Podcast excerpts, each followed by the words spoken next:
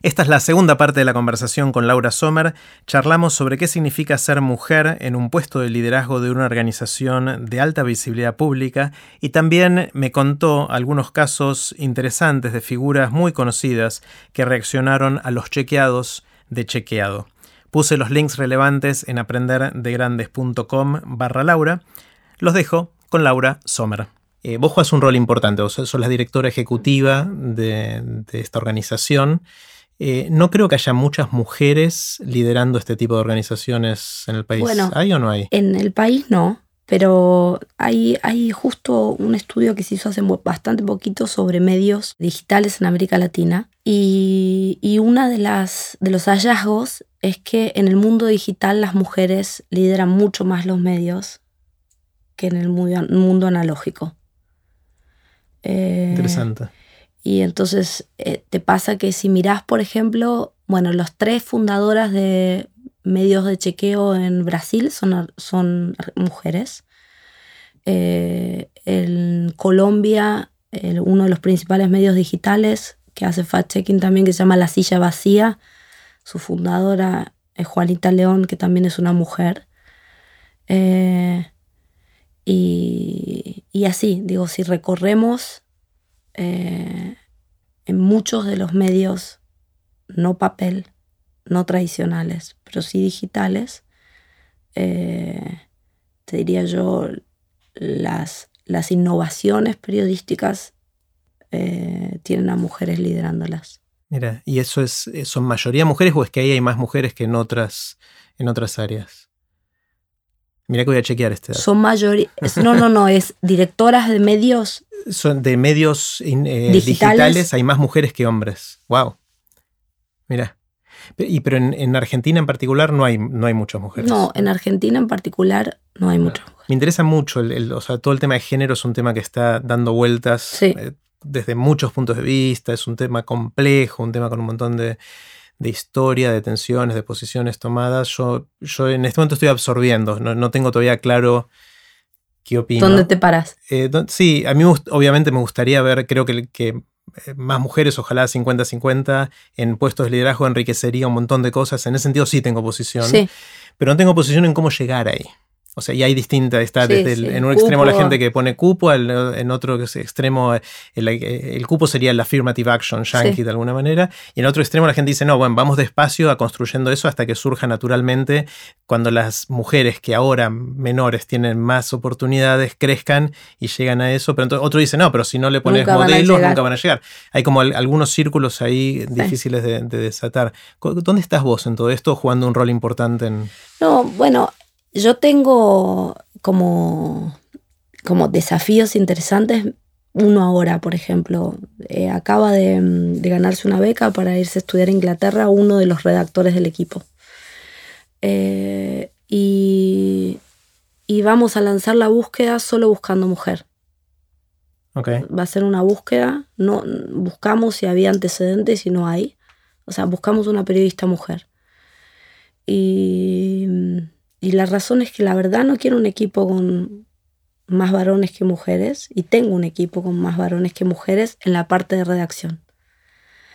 Eh, y, la, discusión ahí no, es que yo no quiero, como equipo, el equipo tampoco lo quiere. Hay más mujeres, como suele pasar, en lo que se llaman áreas institucionales o áreas de apoyo, en administración, en búsqueda de fondos, en comunicación.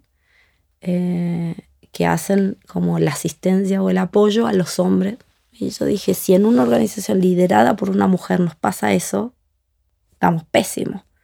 Entonces, claramente, ahí hay un, un, estoy parada en un lugar de hacer acción, de como, sí, hacer acción. Ahí en ese caso estás haciendo cupo de alguna manera, estás diciendo, esta, esto vamos a completarlo con, con una mujer. Sí. Eh, es interesante porque si alguien hubiese dicho, acá este puesto lo voy a llenar con un hombre, hoy eso sería, totalmente no correcto políticamente y a esa persona eh, recibiría muchas críticas. Bueno, salvo, salvo que eh, fuera inversa la proporción. Yo creo que si yo tuviera una redacción de todas mujeres y saliera a buscar un periodista hombre, nadie me diría nada, aún en este contexto. Claro. Lo que, lo que pasa es que cuando uno mira en el mundo periodístico los últimos datos que, que son, si no me equivoco, de este año, del año pasado, ¿dónde están las mujeres en los medios? Hablando de qué temas y de los temas duros, de los temas de política, economía, muy poco, ni siquiera presentándolos. Creo, si el número no está mal, creo que eran menos del 11%. Mm. En otras áreas sí había más mujeres, pero en esas áreas, la de, de más de la política, eh, muy poquitas. Claro. Entonces, eh, vos me decís dónde te parás. Y me paro, me paro en el lugar de, de que no hay que solo decir, sino hacer. Entonces, como en general hago en casi todo en la vida. Mm. Entonces, digo, decido hacer esto y... Pues podrías tener otra, otra, otra postura consistente con el objetivo de llegar a tener representatividad eh, de género en, todos lados. Sería decir, no voy a forzarme a que sea una mujer, eh, voy a buscar a la mejor persona para este puesto, pero voy a hacer un esfuerzo grande para evaluar a muchas mujeres candidatas.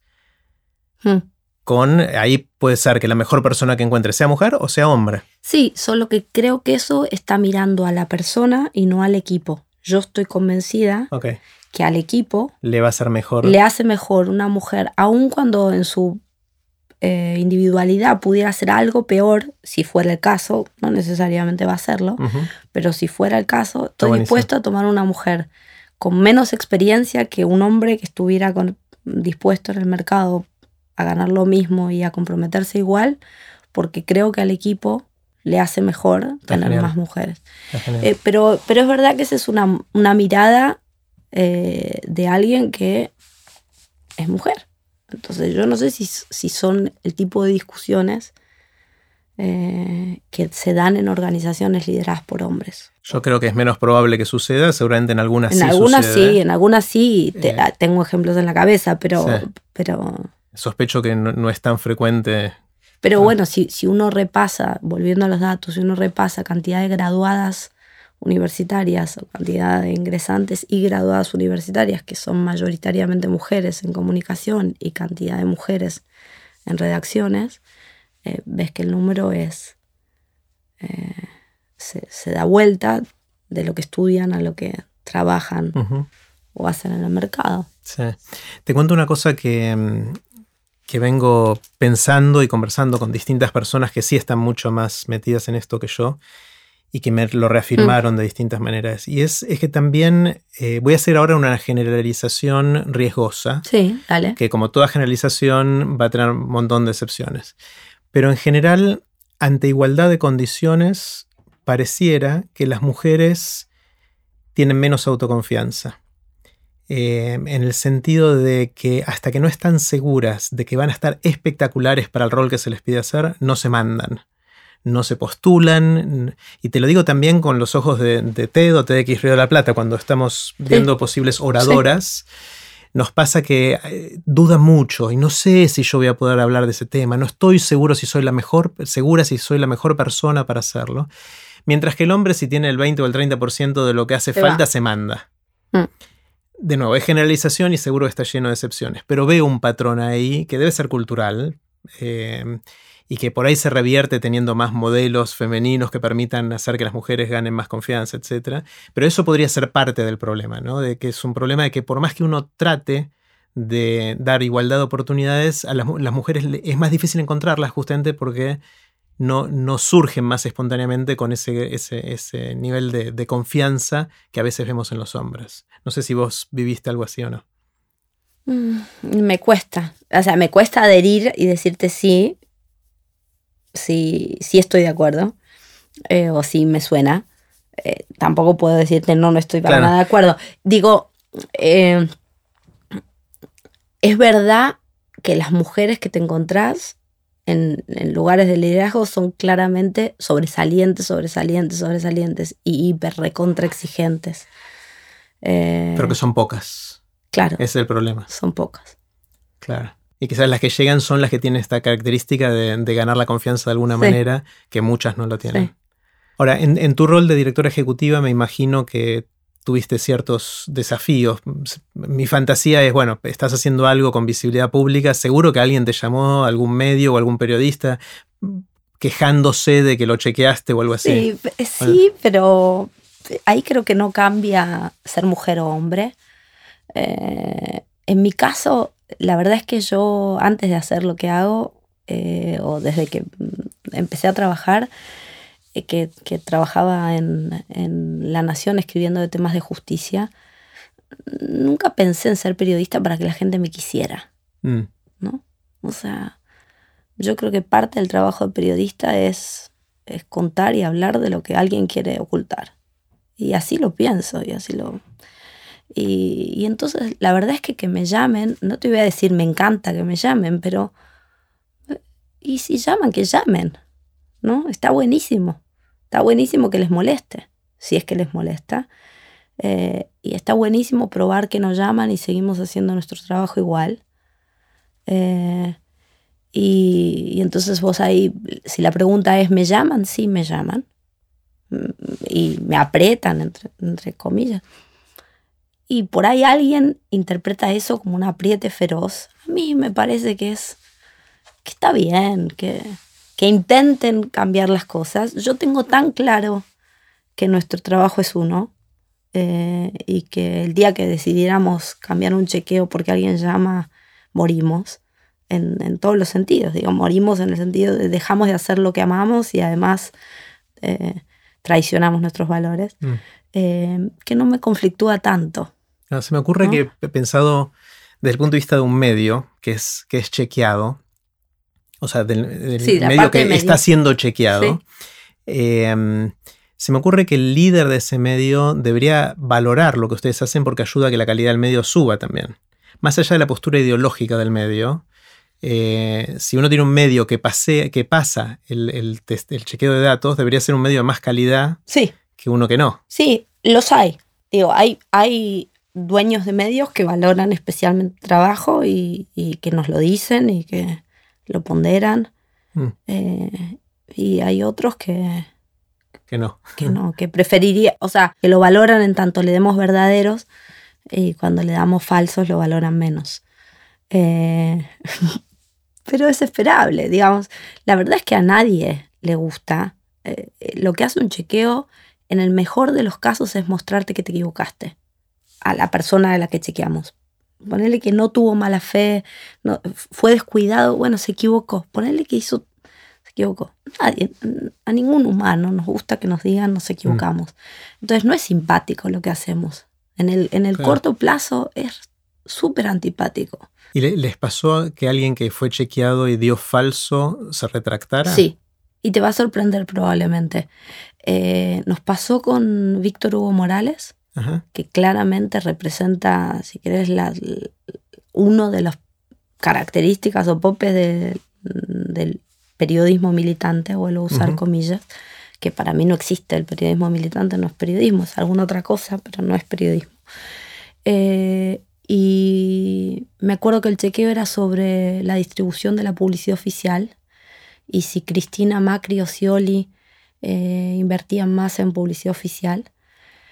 Eh, y mm, le dimos un falso y se rectificó al aire y entrevistó a una de las fuentes que nosotros mencionábamos en el chequeo y hizo una introducción diciendo eh, que, bueno, que él representaba a los periodistas que defendían una posición y un gobierno y que, y que un periodista podía hacer eso, porque desde su posición puede hacerlo, pero lo que no podía es persistir en el error cuando se lo marcaban. Es raro eso, decir que se puede hacer eso pero no persistir en el error, porque muestra que hay una intencionalidad, no fue un descuido, no fue una... Claro. claro. Sí. Mm. Entonces, ese nos, nos sorprendió especialmente. Después, digo, hubo casos, hubo, no sé, el ex vicepresidente Cobos se rectificó también una vez. Eh, eh, la vicepresidenta Michetti se rectificó, eh, no sobre un chequeo de ella, sino sobre uno de Macri que después ella había repetido. Hay, digo, hay casos de varios diputados.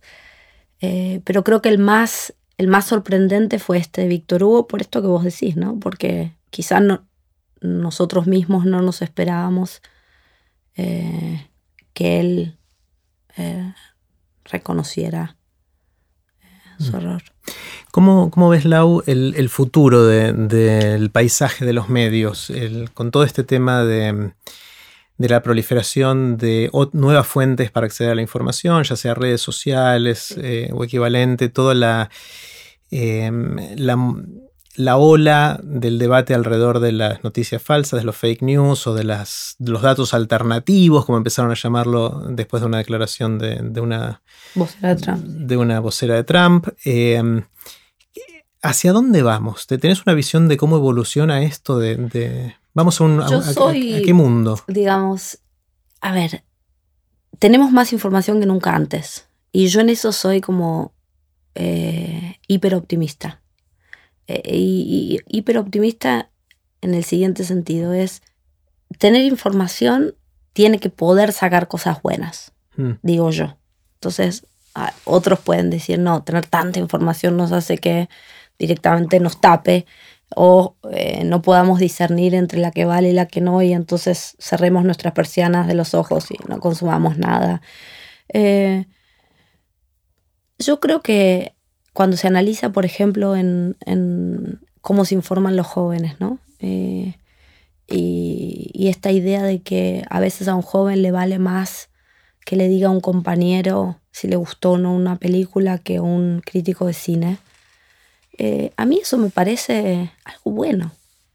A mí eh, eh, me parece que de lo que habla es de la necesidad de que los medios modifiquen sus prácticas de producción tradicional, que dejen de hablar exclusivamente desde el lugar del saber o desde el púlpito y, y generen procesos que produzcan información o maneras de presentar la información, eh, no solo en formatos más interesantes, sino también con, con algunas de estas cosas que la gente parece estar pidiéndonos. Mm. Es, quiero que me hable un par, ¿no? No quiero que me hable una corporación o un medio o un, o un periodista con 30 años más que yo, porque la ve tan distinta. Claro. ¿No? Entonces, eh, Ahora, veo como un veo problemas, sí veo problemas. El periodismo de calidad sale plata. Mucha.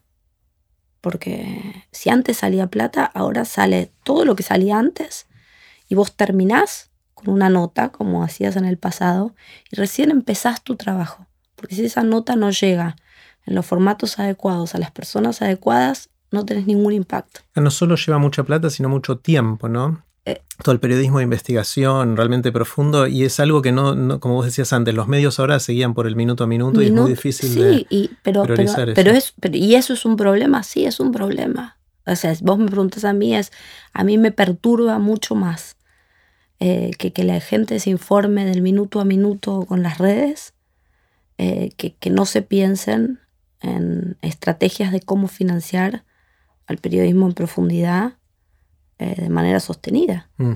Porque, porque además la historia del mundo nos, muestra que es necesario. O sea, que no, no, que, no, lo de cuarto poder quizá a algunos le guste y a otros menos, pero por alguna razón se lo llamaba mm. o se lo llama cuarto poder. Mm. Seguro no por hacer copy-paste de, de notas tontas contando que que una vedette cambió de novio o que se compró un nuevo gato y, hmm. lo tiene un traje de baño con, con el corpiño a la vista, ¿no? Hmm. No, es, no es de eso, ¿no? Hmm. Y ese otro, eh, ¿quién lo banca, digamos? ¿Cómo se banca? Eh, Lau, yo tengo, tengo, una idea que quiero compartir con vos. Eh, por ahí es algo obvio y que ya lo pensaron 18 veces, pero me tiro, porque es algo que me viene obsesionando hace, hace unos años, de hecho, y es ¿por qué no hacer chequeo también de la publicidad comercial? Eh, me, a mí me, me, saca cuando veo la manipulación que se hace de los datos, a veces falsos, pero a veces manipulados, que, engañosos en el lenguaje del fact-checking. Eh, en, las, en los comerciales, en los spots, Podemos en las Hacerlo. Podemos, eh, digo, yo es donde firmo, hagámoslo. Es mi respuesta. No tengo ninguna buena razón para no hacerlo. Pero no, lo he visto hasta ahora. No, no lo he visto en ningún lado. Creo que, creo que no lo ves porque hay algo de eh, la publicidad eh, y ahí me, me gana em, mi formación profesional de abogada, eh, la ley tiene prevista la publicidad engañosa para castigarla, ¿no? Entonces, volviendo a, algunas preguntas hace un rato, cuando yo te digo, a veces los políticos suponen que su electorado está dispuesto a cierto grado de engaño o hipérbole, o creo que con la publicidad pasa algo parecido. No debiera ser así, seguro, mm. seguro que no. Eh, pero creo que nadie le prestó atención hasta ahora o, o, no lo trabajaron porque hay algo de como del del publicista o de, o de quien, quien es el, el, que encarga la publicidad, de decir, bueno, la gente sabe que le estoy mostrando solo lo bueno de este producto. Sí, pero a veces no es solo lo bueno. Te digo, te digo algunos ejemplos que se me vienen a la cabeza. Em, esto surgió primero en Estados Unidos en inglés, pero de a poquito lo fuimos adaptando en América Latina también. Este producto tiene 30% menos de calorías. Sí. ¿Qué qué?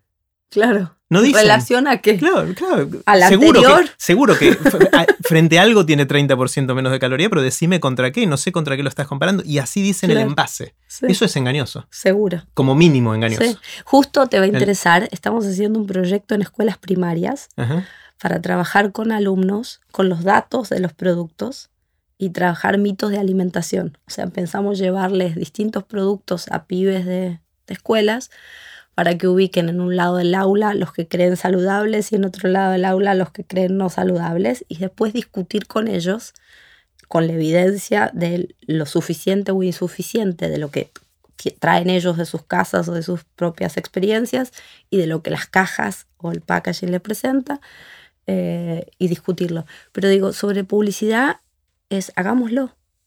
Es, empecemos. El, el, principal problema que nosotros al menos tenemos en chequeado es que no, no nos alcanzan las cabezas y las manos para hacer lo que queremos hacer, pero no porque porque no haya una buena razón. Digo, podemos hacer un piloto. Sí, a mí me llama la atención que no lo vi en ningún otro lado del mundo, con lo cual no es solo un tema de chequeado. No, es, eh, es, que en otro lado del mundo no lo ves porque en general los chequeadores en el mundo se focalizan en chequear lo que llamamos el discurso público, los asuntos públicos. Entonces hay algo de la publicidad, salvo la publicidad política, que es del ámbito de lo público, que como te entra en el ámbito de lo privado, si tenés que elegir con recursos limitados dónde poner tu foco, y no sé, hasta ahora. Sí, pero te, voy a contraargumentar. Yo creo que esto no es de lo público o lo privado, esto es lo social.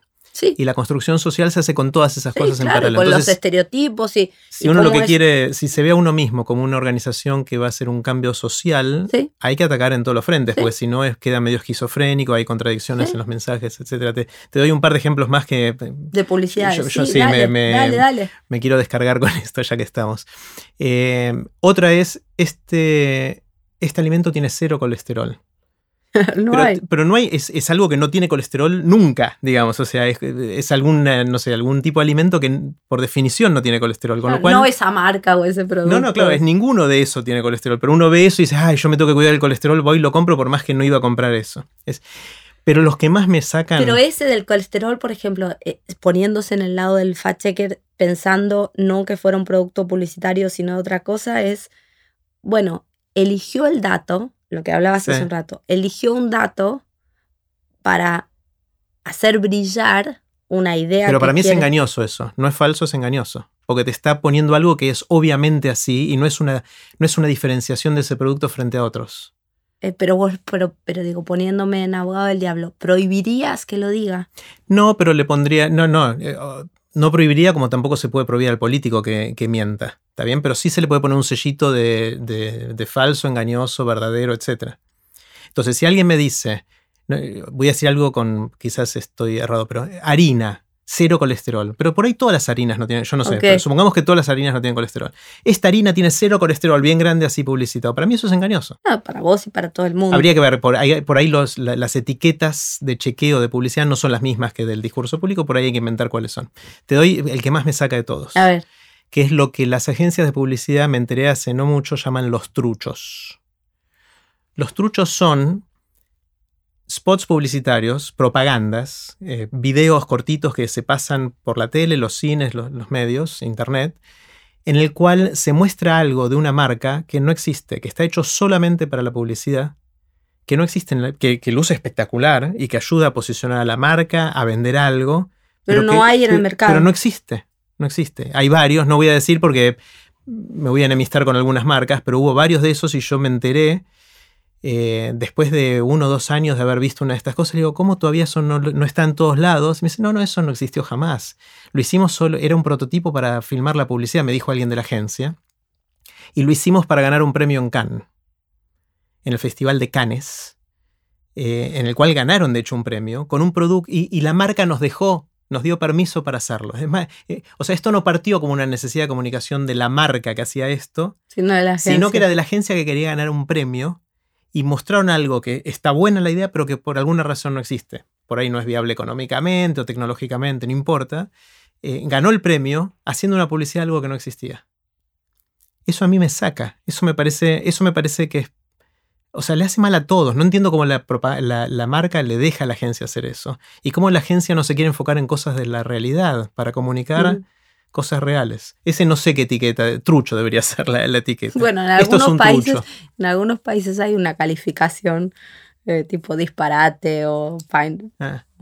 En todo caso me parece divertido porque es, otro canal de comunicación que nos bombardea tanto o más que las Probablemente sea un proyecto que de hecho se pueda pensar con incluso con escuelas, escuelas de publicidad.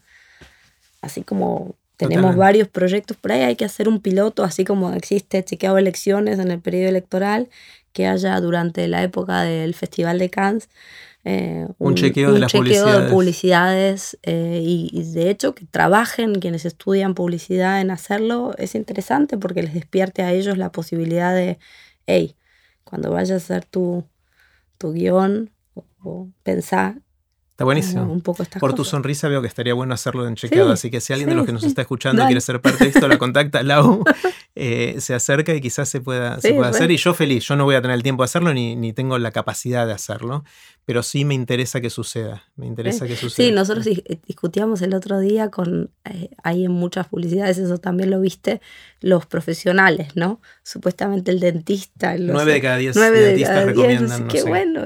¿Quién chequeó eso alguna vez?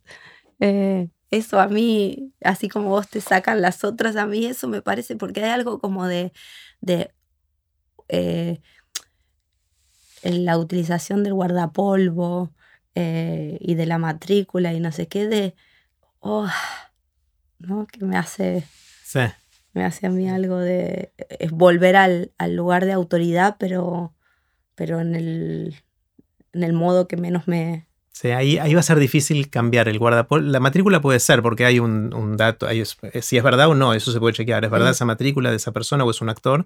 Eso se podría chequear. Pero el guardapolvo es algo que es, o sea, no podemos chequearlo eso, porque es, es un tema más... es simbólico, es, soft, es, blando, ¿no? Es, es más mm. cultural. Sí. Eh, está genial. Lau, quiero hacerte un montón de preguntas cortitas. Dale. Em, vos puedes tomarte obviamente el tiempo que quieras para responder cada una de... Así terminó la segunda parte de la conversación con Laura Sommer. Puse los links relevantes en aprenderdegrandes.com barra Laura. No se pierdan la próxima y última parte en la que le hice a Lau el bombardeo de preguntas de Aprender de Grandes.